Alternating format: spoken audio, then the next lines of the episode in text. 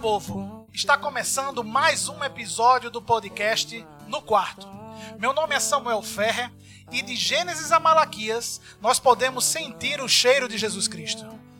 Fala galera, aqui é Derek Mello e já dizia o grande teólogo brasileiro Vitor Azevedo: nem Moisés, nem Paulo, quer bastava, pastor. Meu nome é Wellington Filho e Jesus almoçou com Abraão. Meu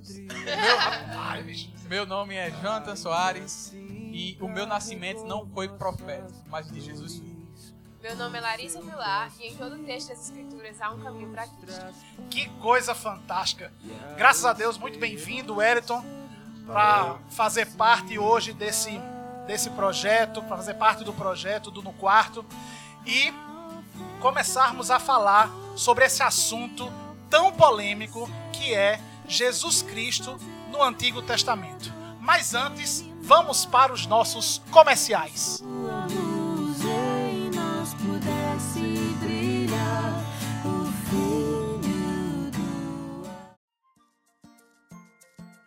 Vamos então, nesse momento, agradecer aos nossos parceiros, aos parceiros que acreditam nesse projeto do podcast no quarto.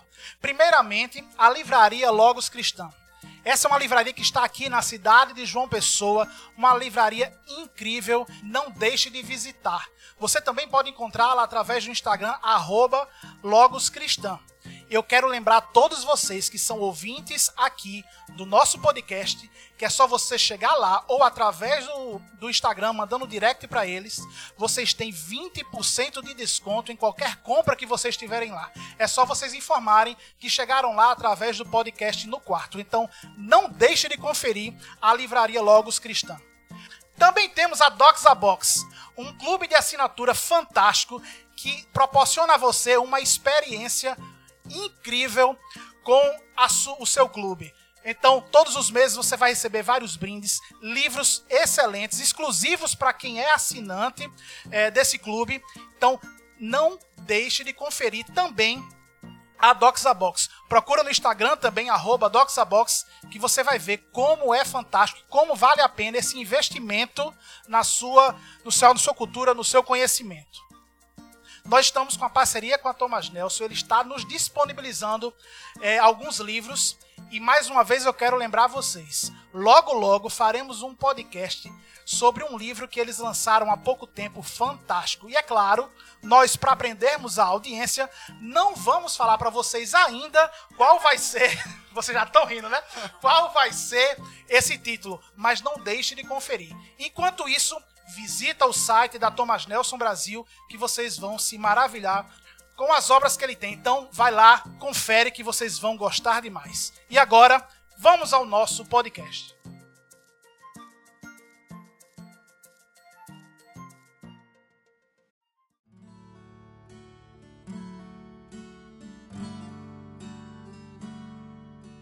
Fala galera, hoje nós vamos pensar sobre um assunto muito, muito interessante. Temos companheiros de peso aqui em nossa bancada que vão nos ajudar a pensar de forma mais brilhante, mais profunda sobre isso. Nós pensaremos, pois, sobre Jesus no Antigo Testamento. Esse assunto que engloba muita coisa. Ahn, será que Jesus existiu no Antigo Testamento? Será, Será? que as profecias, as promessas apontavam para Jesus? Olhe, Será que Jesus estava na criação? Meu Deus, será que a Trindade já existia? São várias perguntas que nós desejamos responder hoje. Perguntas que até a igreja, os pais da igreja ficaram discutindo isso aí. Tal, foi objeto de concílios e muitos deles que, acho que até honestamente pensaram a respeito disso, se tornaram hereges né, pela igreja, justamente porque pensaram demais. E aí, será que, por exemplo, para os judeus, será que Jesus é Deus? Então vamos pensar sobre isso, né? É, e é muito importante a gente deixar claro talvez muitos dos nossos ouvintes estejam se perguntando por que vocês estão falando de Jesus Cristo no Antigo Testamento. Ele só não nasceu naquela folhinha branca que tem lá na minha Bíblia, entre o Velho Testamento e o Novo Testamento? Pois é. Existem muitas correntes teológicas que infelizmente dizem isso. Principalmente hoje em dia, e é, alguns exemplares fantásticos de pastores que nós temos hoje, que Meu inclusive Deus. já foram mencionados aqui hoje. Você, Meu Deus. se quiser, fique à vontade para descobrir.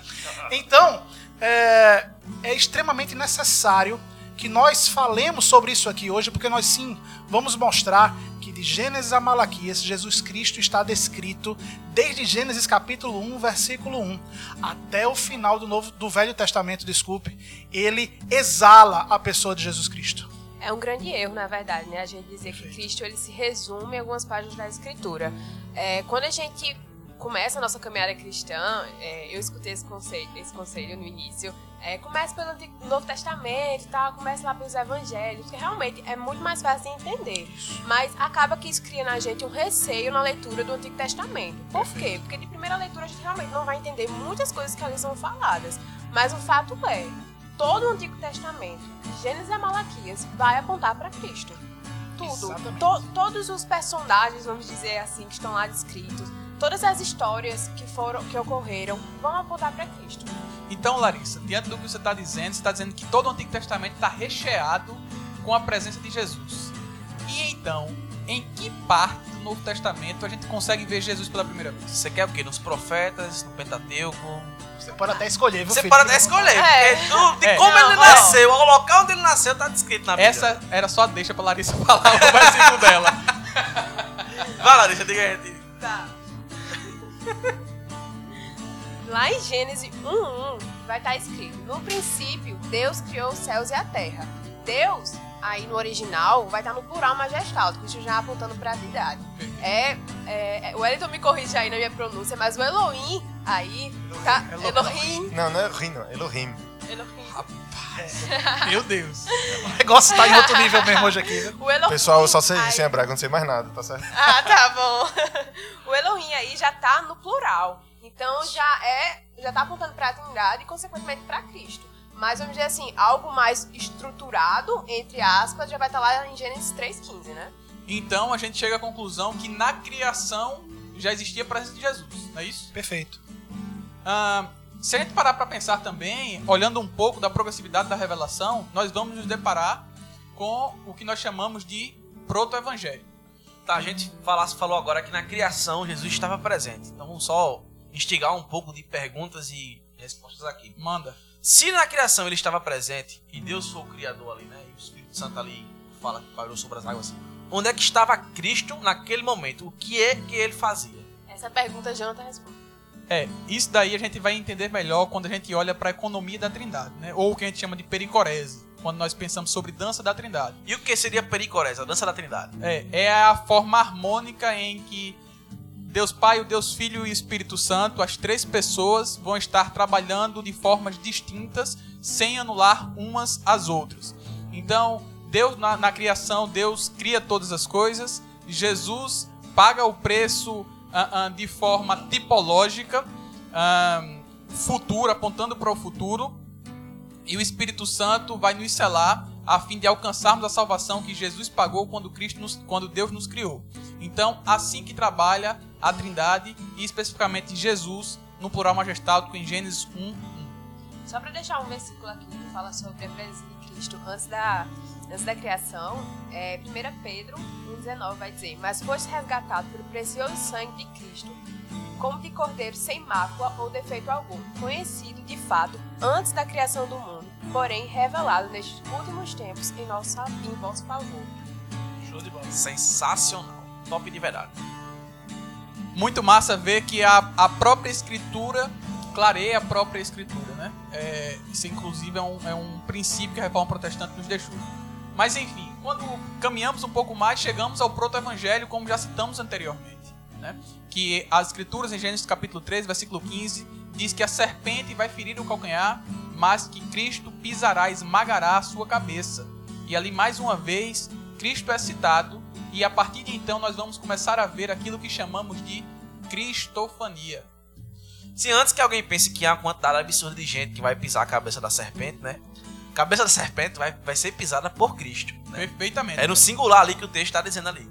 E, e aqui a gente também já vê uma alusão ao próprio nascimento de Cristo, né? É, Gênesis 3,15 vai falar: estabelecerei inimizade entre a mulher, entre a descendência dela e o descendente. Entre a tua descendência e o descendente dela. Ou seja, a única pessoa que foi descendente da mulher foi Cristo. Muito bom. E interessante também que, que Larissa falou sobre alusão. né? Hoje nós veremos muita coisa sobre alusão, tipologia, Mas é interessante, é, é, Samuel, Derek, meus companheiros aqui, é definirmos a diferença entre, tipo, entre cristofania e teofania. Existe alguma diferença entre isso daí? É, segundo, se a gente for começar a tentar estudar a forma que as palavras foram criadas, sim, existe uma diferença. Afinal de contas, cristofania é a aparição de Cristo no Antigo Testamento. Teofania é a aparição é, quando Deus se mostra no Antigo Testamento. Só que para o nosso estudo hoje, colocarmos cristofania e teofania como sendo a mesma coisa, porque obviamente Cristo é Deus, é, será suficiente. Então a partir de agora a gente pode sim atribuir como cristofania e teofania como a mesma coisa.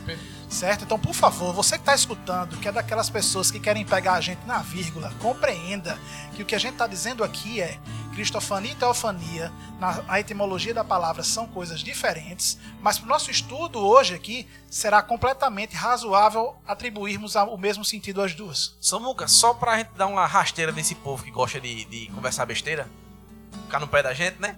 Vamos dizer o seguinte: cristofania seria a aparição física, ali, corpórea de Deus. Ali em Gênesis 18, Perfeito. que, é, que o Hélio tá doido pra falar aqui. Que é quando, que é quando Abraão toma um cafezinho com Cristo ali, ali seria uma cristofania, né? Mas ali em Êxodo 3, quando a sassa se consome, né? Ali é uma teofania.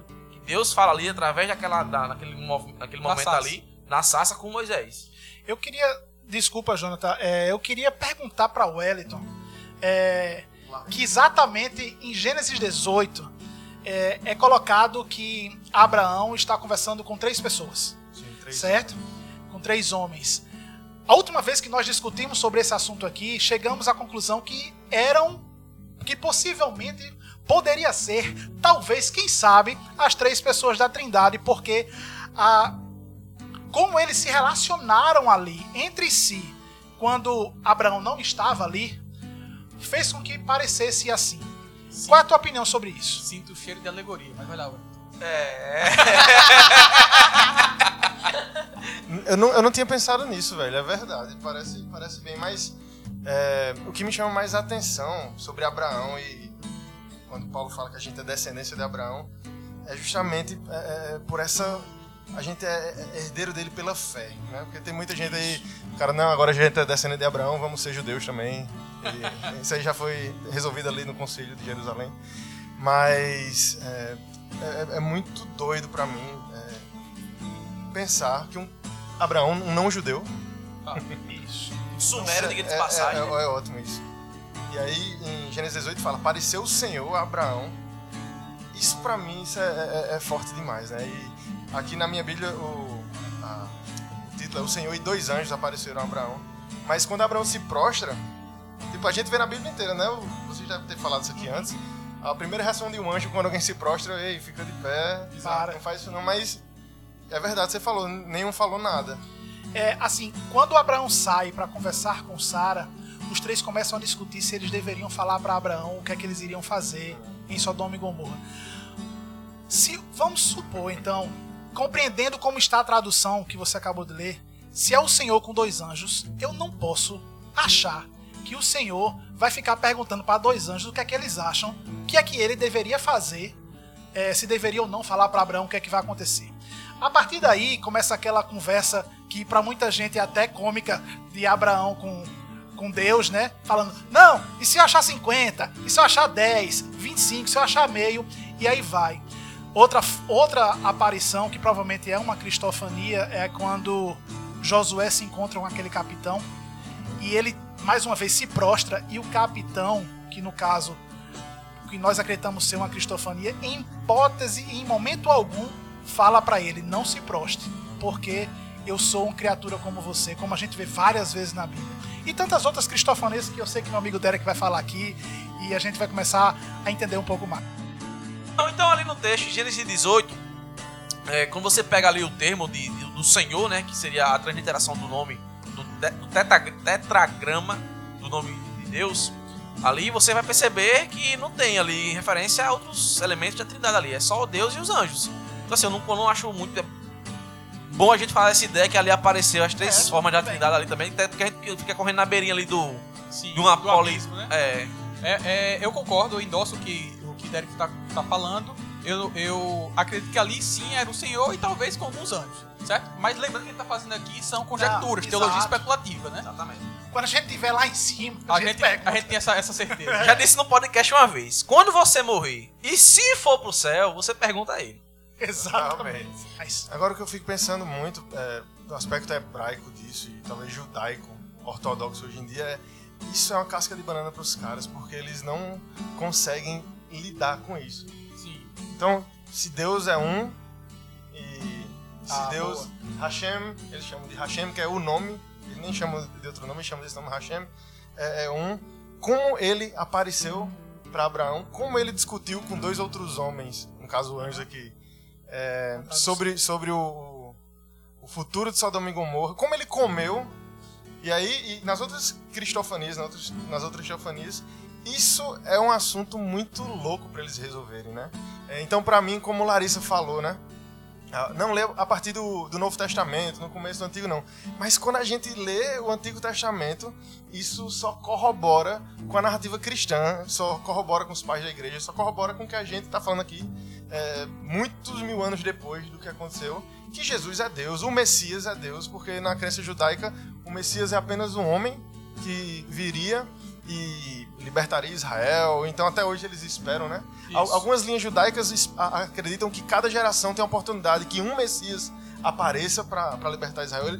Algumas linhas judaicas não acreditam que o Messias é uma pessoa específica, mas eles podem é, forçar com que isso aconteça. Agora mesmo, em toda essa loucura do coronavírus, rolou lá em Israel alguns rabinos, epa, ele já tá por aqui e, e tal, e eles creem que esse, que esse Messias vai e é o chegar. Avatar, e a cada 100 anos aparece um. É tipo Eu pensei nisso agora, velho. É tipo isso. Então eles acreditam que a cada geração pode ter, porque, não sei, foi cegado o entendimento dos caras, eles não conseguem enxergar Exatamente. que o Messias é Deus, o nome dele é maravilhoso, o conselheiro, Deus forte.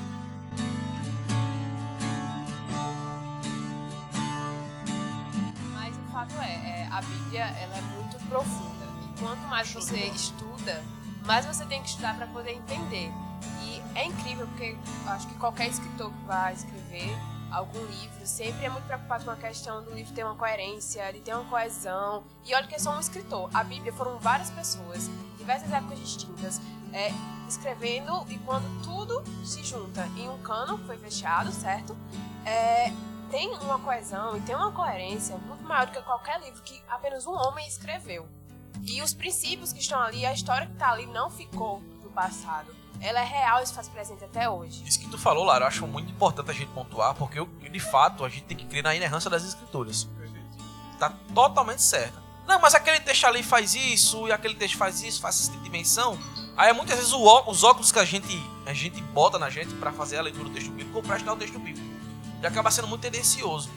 Porque, assim, como eu já falei, a a escritura não erra. Eu acho que o que erra vai ser a interpretação que a gente vai dar. Os nossos pontos de vista muitas vezes viciados, né? E outra coisa, a tradução pode errar. É, A exatamente. inerrância é dos textos originais. Então, nessa questão da tradução, muitas vezes é, vai ter alguma coisa ali que quis passar o sentido, mas não é a, a tradução exata, porque de uma língua para outra há porque passou muito tempo, foi uma tradição oral, né? Até que chegou algum momento que alguém botou esse É, os papel. autógrafos já se perderam, É. então, mas isso a gente pode pensar melhor em outro podcast É. sobre da escritura. Agora eu vou jogar aqui uma polêmica também de Gênesis, pra saber se existe uma teofania e cristofania acontecendo ao mesmo tempo aqui. Tá. Ou se é a mesma coisa, não é? Tá, vamos lá.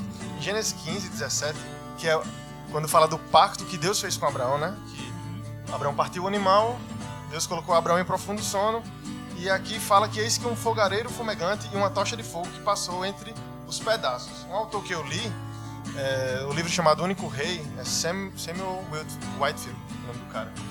Que não precisa falar com essa pronúncia não, pode ser Samuel Whitefield também. Que coisa boa. Ele, ele fala que essa figura do fogareiro fumegante e a tocha chamejante, algumas, é, alguns é, comentaristas acreditam que era o pai e o filho se comprometendo com a aliança que eles faziam com Abraão e a descendência dele. E eu queria, eu já vi caras assim, oh, o que, é isso? Mas eu queria que os teólogos amigos aqui, se tivesse alguma coisa pra achar. Essa jotinha aqui, né? Eu sou só enxerido. Não, pô, mas não é teólogo de diploma, não. É teólogo Ah, que... é, bom, gostei, gostei, gostei. Afinal, como disse o, o, o Spru, somos todos teólogos. Ah, é, assim, eu, por, por favor, quero ouvir a, a opinião de Jonathan, mas a gente sabe que existe a teofania da sarça ardente, que pode fazer, assim, eu não tô dizendo que uma coisa é é teofania porque existiu a teofania da sarça ardente, que a gente com certeza crê que é. Mas que é possível ele aparecer dessa forma. Por que não? Vai lá, Jonathan. Rapaz, eu precisaria olhar melhor esse texto. né? Confesso ao Wellington aqui que é a primeira vez que eu paro analisar. uma, uma, de um comentário dessa natureza. Na, no- na minha humilde ótica, é muita subjetividade falar que isso aqui é. ah, que isso aqui seria uma teofania. Eu acho que isso aqui beira a alegoria, na minha ótica. É, endossando o que o Jotinha tá falando, assim, e também um pouco da minha visão que eu tenho de cristofania e teofania, eu acho que sempre que a gente fala em cristofania no Antigo Testamento, e aqui é um achismo de uma pessoa que lê a Bíblia, que estuda por fora, que não tem nenhuma. Não posso nem evocar nenhuma autoridade. Meu filho, acredite, você está na frente de tanta gente É. porque você lê a Bíblia. acredite! Mas voltando aqui, eu acho que sempre que a gente tá falando em cristofania, a gente tem que pensar, acho que na, na pessoa. né? Ele veio aqui em pessoa e, e, sei lá, luto como lutou com Jacó ali, por exemplo. É, só que é o seguinte, eu acho que eu posso voltar atrás do que eu acabei de dizer. Diga aí, vai, diga, diga. Porque é o seguinte, na, na continuidade, no verso 18, Change my mind. diz que então o Senhor fez uma aliança com Abraão e disse: Dê essa terra aos seus descendentes, desde a fronteira com o Egito até o grande rio Eufrates. E continua o texto. O que acontece é que há um evento no verso 17 e no verso 18 há a manifestação oral de Deus para com Abraão. Talvez o verso 18 ajude a entender melhor o verso 17. E aqui sim, realmente talvez exista um pouco de teofania. Realmente. E o interessante é porque existem esses dois elementos. Mas Que é falou teofania e cristofania, pô. A teofania eu acredito que É. tem aqui no texto. A gente, a gente precisa entender o seguinte: esses tanto os dois termos, termos, tanto teofania quanto cristofania, são termos nossos, tá? Sim. A forma que Deus decidiu revelar-se para ele foi a forma que ele quis. Uhum. Então Deus não, isso é um, meio termo acadêmico para entender melhor. Se houve as duas situações, não sei, mas que eu acredito que pelo menos teofania pode ser que tenha acontecido. Sim, eu concordo com você nesse sentido. Show de bola. Perfeito. É, a gente tem inúmeras, inúmeras aparições teofânicas, cristofânicas, só que não é só assim que Deus, que Jesus aparece no Antigo Testamento. Sim. Várias vezes uma tipologia, ou seja, um tipo de Cristo é mencionado Muito bom. no, no Antigo Testamento. A primeira forma, ou a- o primeiro tipo de Cristo que aparece é justamente em Gênesis 3, quando Deus precisa sacrificar um cordeiro para poder vestir é, Adão e Eva para cobrir a sua vergonha e tapar o seu pecado. É, então a gente pode começar a falar aqui sobre outras tipologias que existem no Antigo Testamento que apontam para Jesus. também o, o, o, momento onde Abraão sobe, sobe junto com Isaac até o monte e ali ele vai sacrificar o Isaac e aí a o próprio texto nos diz que, que quando ele prepara a lenha, quando ele prepara Isaac, Deus proveu, o anjo proveu o, o cordeiro. E aí também isso, isso sim é tipologia, né? O tipo esperando o antítipo que vai ser Cristo no Novo Testamento. Hein, Jota, só abrir um parênteses aqui, a gente vai dar um pouquinho de fogo aqui, porque eu lembrei, escutando alguém falando isso, que além de ser, além da gente perceber isso no texto, né, essa questão do, do tipo de Cristo, mas também a maneira, acho que a sagacidade, vou colocar assim, que é um termo que a gente conhece, o bom, assim, o, a- o bom humor de Deus, quando chega lá e não, gente- eu não sou esse Deus que sacrifica a gente, não. Tipo, a- né? É tipo uma defesa apologética dele ali, ó. Não sou, não sou assim, não, eu sou diferente, cara. Exatamente. Na época era cultural de outros deuses ter justamente o sacrifício de crianças. Culto a Baal, culto a. Exato. Da deusa Moloch. Moloch. Então aí Astaroth. é o nosso Deus, né? Falando eu sou o único Deus. Exato. Então aquele cordeiro é uma tipologia, só que a gente precisa também observar a tipologia que existe em Isaac. Isaac tinha fé no Deus que seu pai acreditava, ele também creu. E como a gente já mencionou outras vezes, Isaac era mais novo que Abraão, podia ter dado um tabefe na cabeça de Abraão, sair correndo dali, tava nem aí.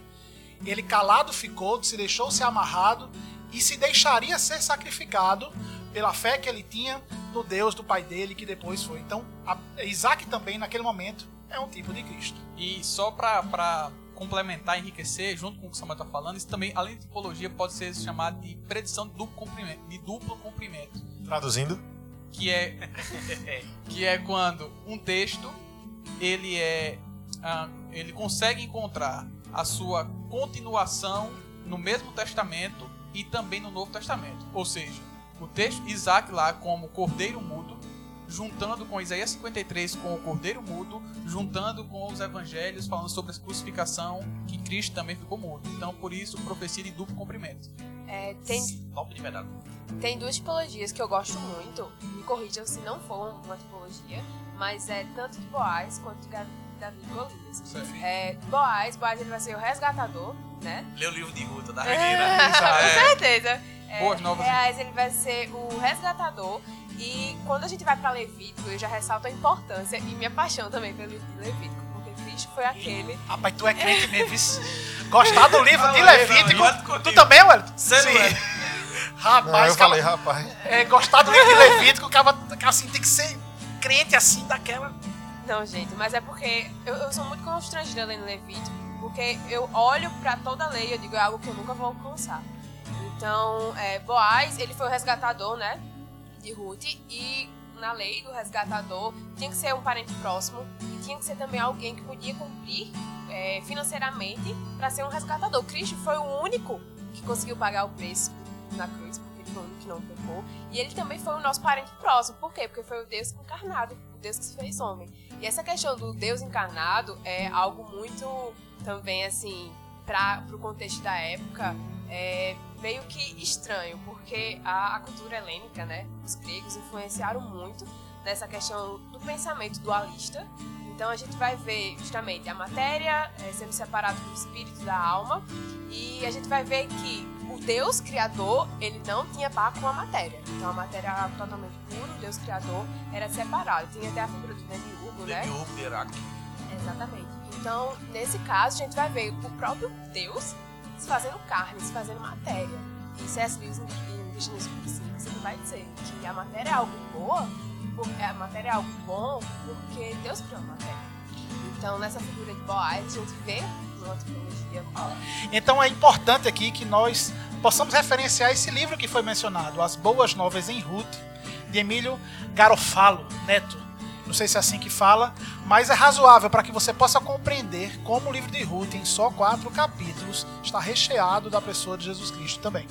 Só pegando um gancho, falando assim, recheado, né? Que você falou de, de completude.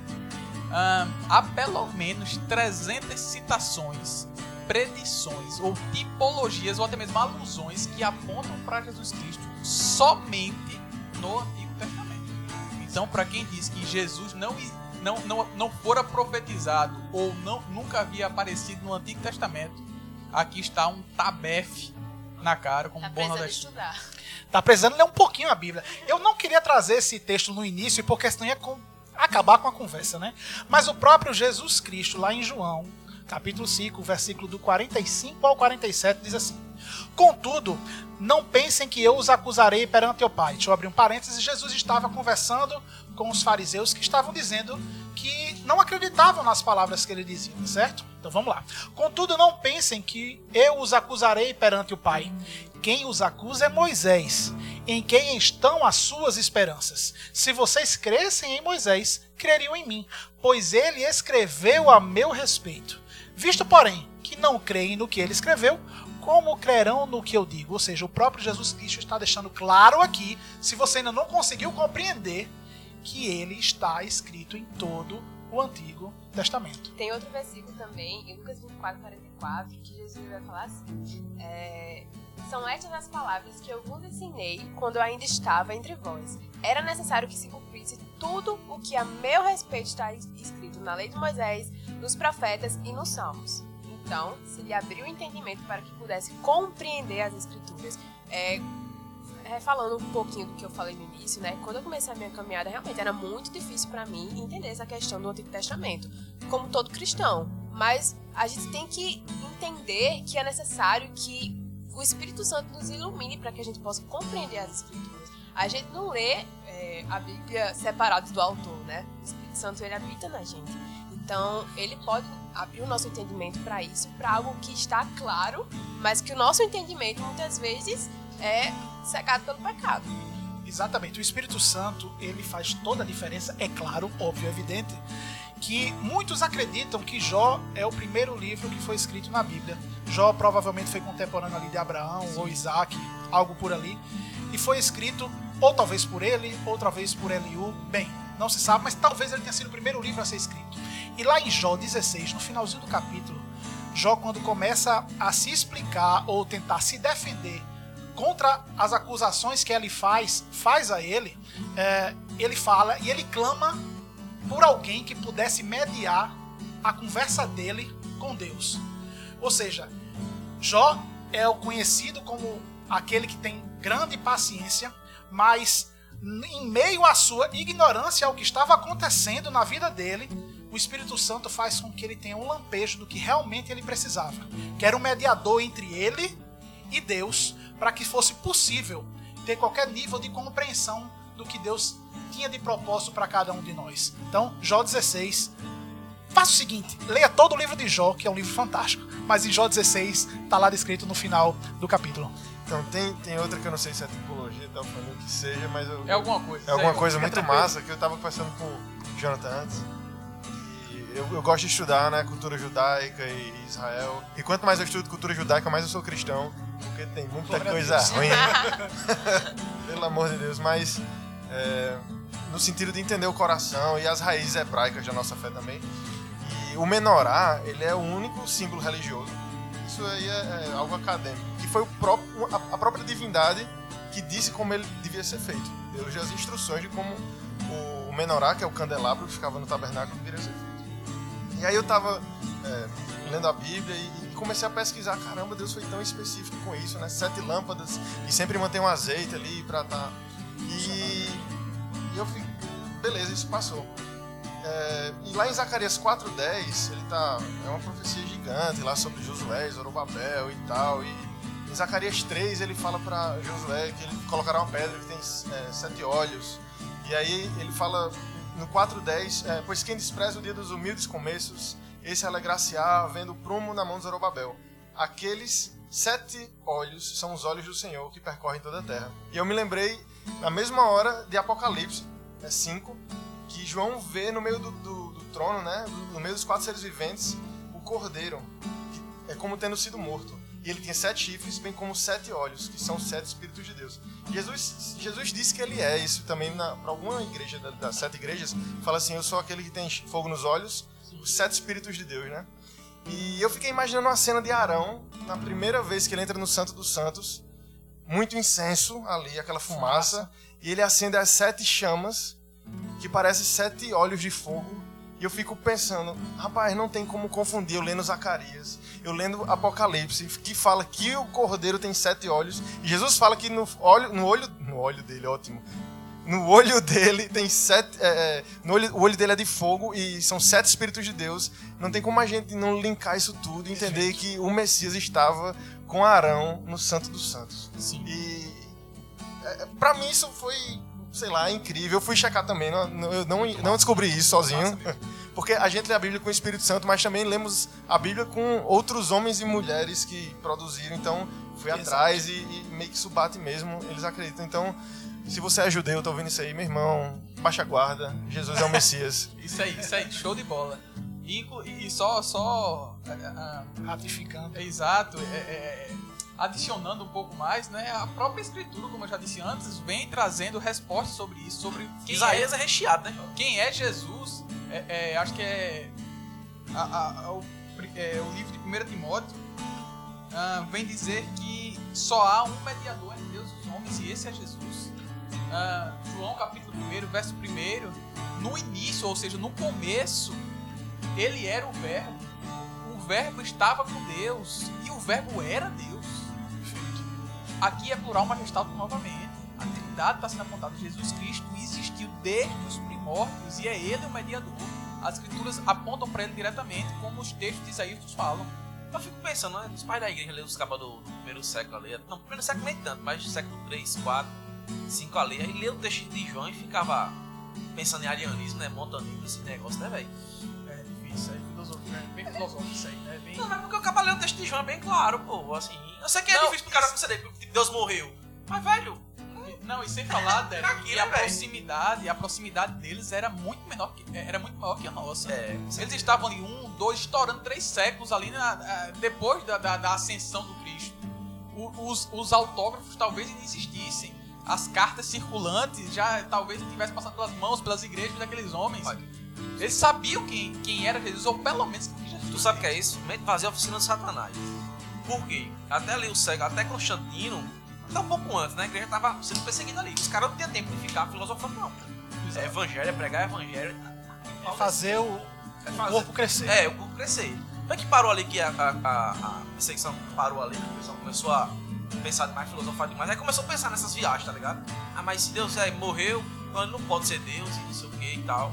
O pecado humano é incrível. né? É. O que é, que, o que é capaz de fazer? E é que se não há habitação do Espírito Santo, não tem como ter revelação especial, gente. Então não tem como o ímpio entender a lei, ou, ou melhor, entender as escrituras sem que antes ele seja iluminado por elas. né? Então é- é, sairá boas, não, ruins heresias isso daí. Bom, mas voltando aqui para o nosso texto, nós conseguimos encontrar, por exemplo, em Isaías, quer, quer citação mais clara do servo sofredor, como Isaías 53. Ahn, Zacarias 9,9 vai dizer que um jumento, cria de jumenta, servirá de, de, de, ah, ah, de locomoção para aquele que entrará em Jerusalém. Uma semana antes de Jesus ser crucificado, o Evangelho de Mateus, acho que é 21, capítulo 21, capítulo 25, acho que é 21, vai falar que, eh, que Jesus vem montado no jumentinho e ele, este entra em Jerusalém. Será que o texto de Zacarias não está apontando para Jesus? Perfeito. Assim, para nós que estamos aqui, é, já com todo o entendimento mastigado, com todo o cânon bíblico fechado, com toda a revelação colocada de forma bem clara para nós, principalmente nós aqui no Brasil, que é um país que até agora, pelo menos, não é um país que persegue os os evangélicos e nós podemos estudar livremente, nós conseguimos perceber isso. Mas tem duas coisas que acontecem. Aí a gente eu sei que a gente concorda. Primeiro, Deus se revela de forma clara a quem Deus quer se revelar. De forma bem clara, Jesus fala isso lá em Marcos 4, que ele pregava através de parábolas para que aqueles que ele quisesse que entendessem pudessem entender e aqueles que não quisessem que entendessem não entenderiam. E é, todo esse pensamento ainda estava sendo construído. Né? Então é razoável que a gente sempre lembre disso, disso também. Né? Sim, Samuel. Já tinha falado no texto aí, a gente vai ver no Antigo Testamento aí o texto de. Vai falar que ele viu lá de Belém, fala das 30 moedas. Fala até as palavras que Jesus falou na cruz, né, lá em Salmos verso 22, né? Salmo 22, que nenhum dos seus ossos vão ser quebrados. São ser quebrados. Ah, vai falar que é, vai ver nas 30 moedas que as mãos e os pés vão ser perfurados, que nenhum dos seus ossos vão ser quebrados, que ele ressuscitará no Salmo 15 e por fim no Salmo 67 que ele vai ser assunto aos céus. Aí fala do abandono, né? Seria abandonado pela, pelos seus amigos, seria abandonado por Deus. Fala Salmo tudo, 22 velho. de novo, né, que ele vai dizer ele, E a ele gente- lamar sabactano, Até né? comentei que semana passada, né? Se a gente olhar o livro de Isaías aqui, o livro, papel que a gente tem mais antigo é de 400 anos antes de Sim, Cristo, né? é, segundo o Corão, né? É.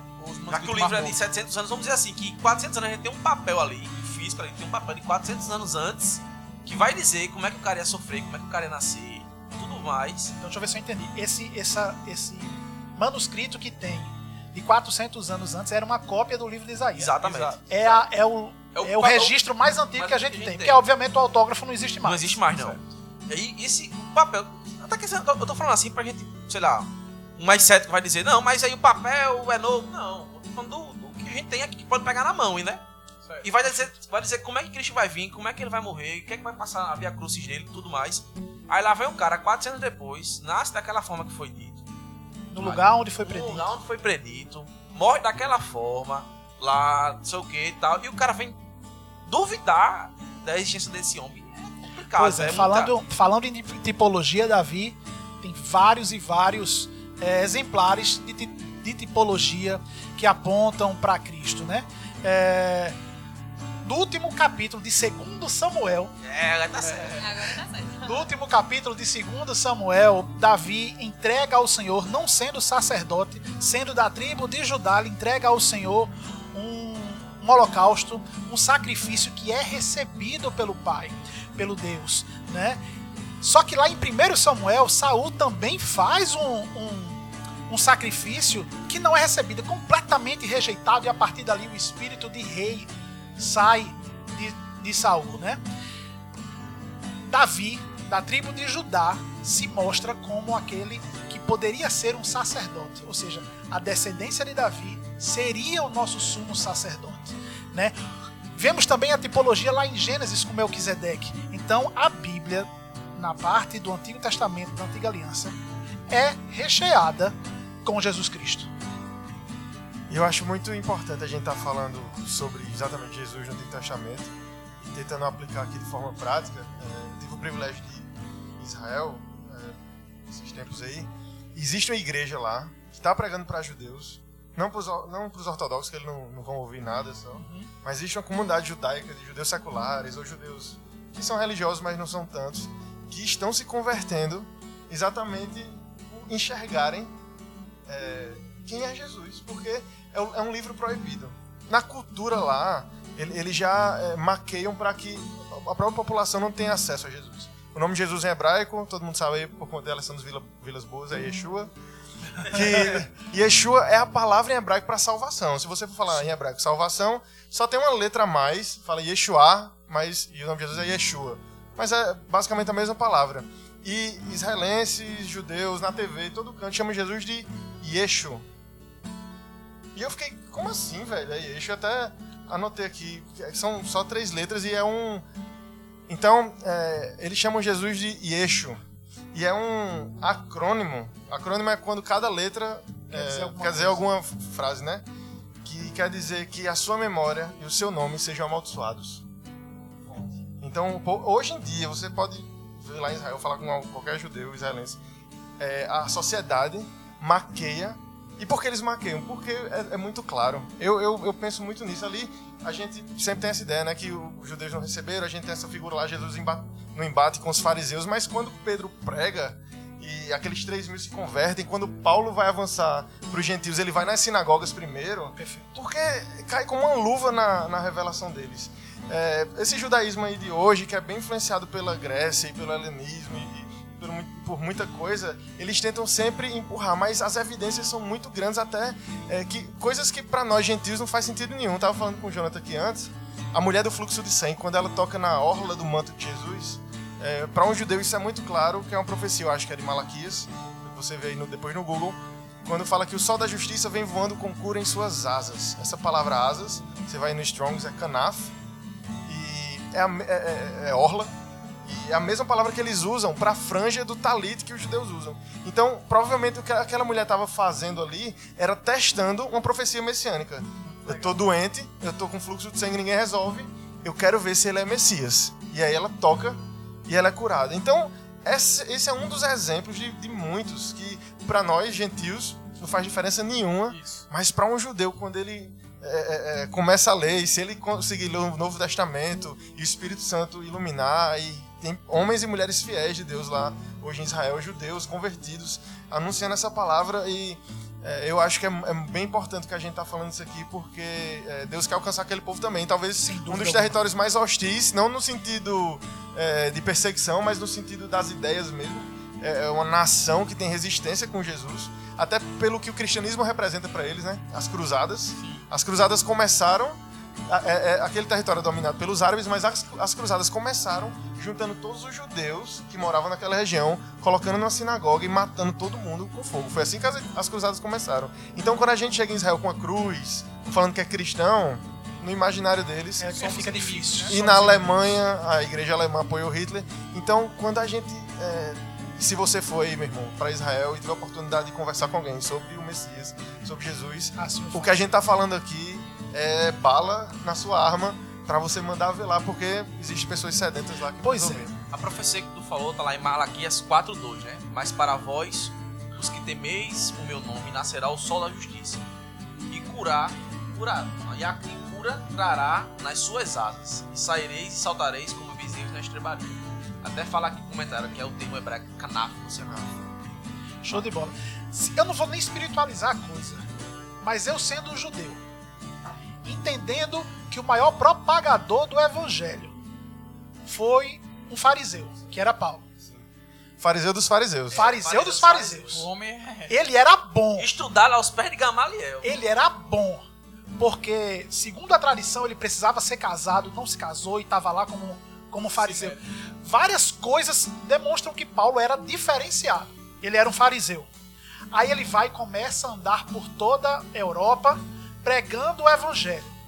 Ele entra primeiro como estratégia de evangelização nas sinagogas de cada uma das cidades. Por quê? Porque aquele povo já sabia da promessa. Depois que as pessoas não, não creem, a- vamos dizer assim, ele vai e começa a pregar aos gentios.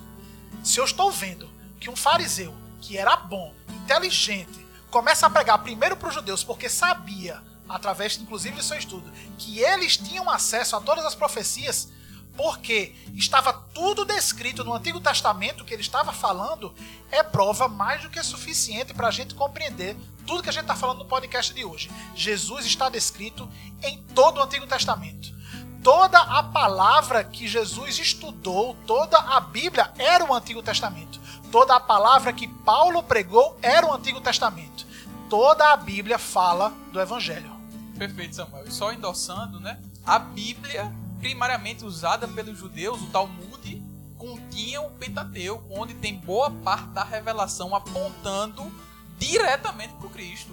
A ideia de cordeiro, a- a- da sarça, do Moisés, a- o, o o- o- rei que viria de Judá, de Jesus vindo de Judá. Então muita coisa apontava para Cristo. O povo que deveria mais é, talvez adorar e servir ao Cristo eram judeus, porque tiveram primariamente essa revelação.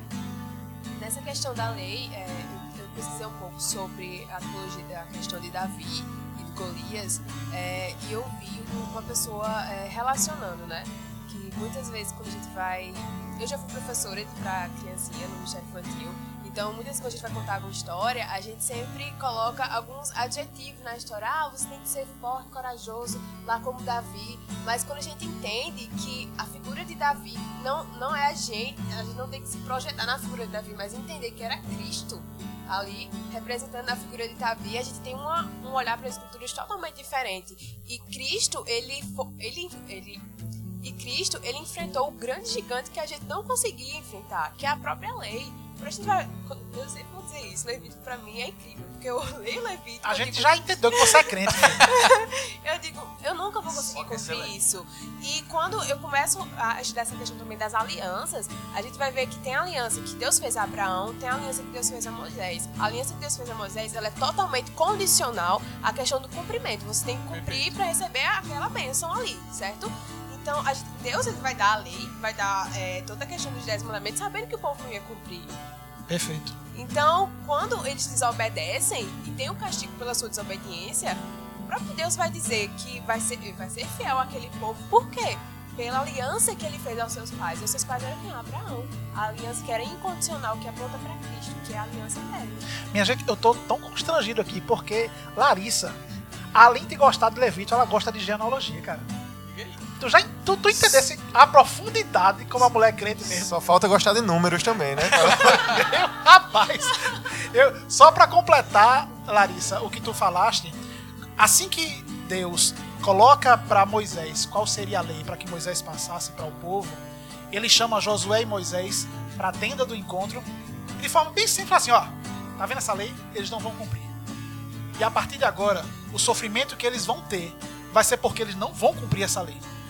Deus é sábio, onisciente. Nós já falamos nisso em outros podcasts. Ele entrega a lei para mostrar que nós não somos, não somos capazes. Para isso, ele envia, nosso, ele envia seu filho, o nosso redentor. É engraçado isso, porque se você ler a Bíblia e tirar fora do contexto, você não vai conseguir interpretar e você não vai conseguir interpretar da forma correta. Eu já vi gente relacionando um, versículo de Deuteronômios que fala justamente sobre essa questão da lei, que vai dizer, ah, coloca na frente de você o bem e o mal. E já vi gente relacionando isso soterologicamente, como se a gente pudesse escolher entre o bem e o mal, mas a questão ali está relacionada à aliança que Deus fez com Moisés, que era a aliança condicional ao cumprimento, que obviamente Deus sabia que eh, Israel não ia cumprir. Eu acho que Jota já vai fazer a, o vapo aqui, a transição final já, né, Jota? Mas só pra gente, o próximo Manda. assunto que a gente vai falar agora sobre o Novo Testamento, que vai ser no próximo podcast, pra gente começar a perceber como é que o judeu ele enxergava o Cristo que viria, né? O Messias, né? A gente até falou aqui já. Seria um, ou seria o Messias, o Messias profeta, ou seria o Messias o líder militar. ou quem quer que fosse, eles queriam um Salvador, né? Ou várias pessoas com essas É, características. Porque ali é o contexto sociopolítico daquela região naquela época que ficou os 400 anos de silêncio, que de silêncio não teve nada, que o pau comeu lá solto, né?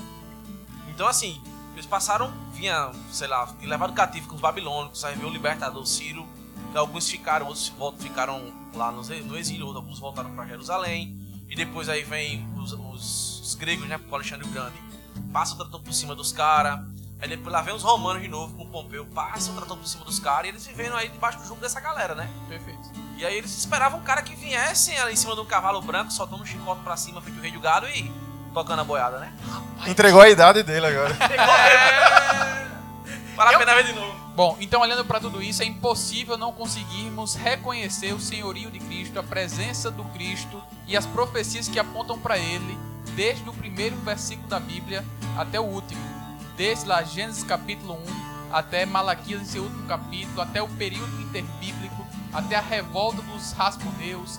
Ahn, conseguimos enxergar Jesus em tudo isso. Se você gosta de boa teologia, se você quer entender melhor sobre o Cristo no Antigo Testamento, você precisa ouvir esse podcast. Manda esse podcast para os teus amigos, é, ouve ele novamente e continua nos acompanhando nos próximos podcasts. Ahn, aqui nós queremos te agradecer por estar conosco. Foi um prazer poder compartilhar das boas novas, boas novas para vocês. E é isso, galera. Que Deus abençoe. Tchau, galera. Até a próxima. Valeu, pessoal. Não deixe de conferir o próximo podcast, como o Derek falou. Valeu, galera. Não perda. Shalom, shalom, Lehitraot. Ih, rapaz! Tirou onda. Valeu! oferta pela conta ele ofereceu para satisfazer o Criador. Ele morreu para que a sua luz em nós pudesse brilhar. O Filho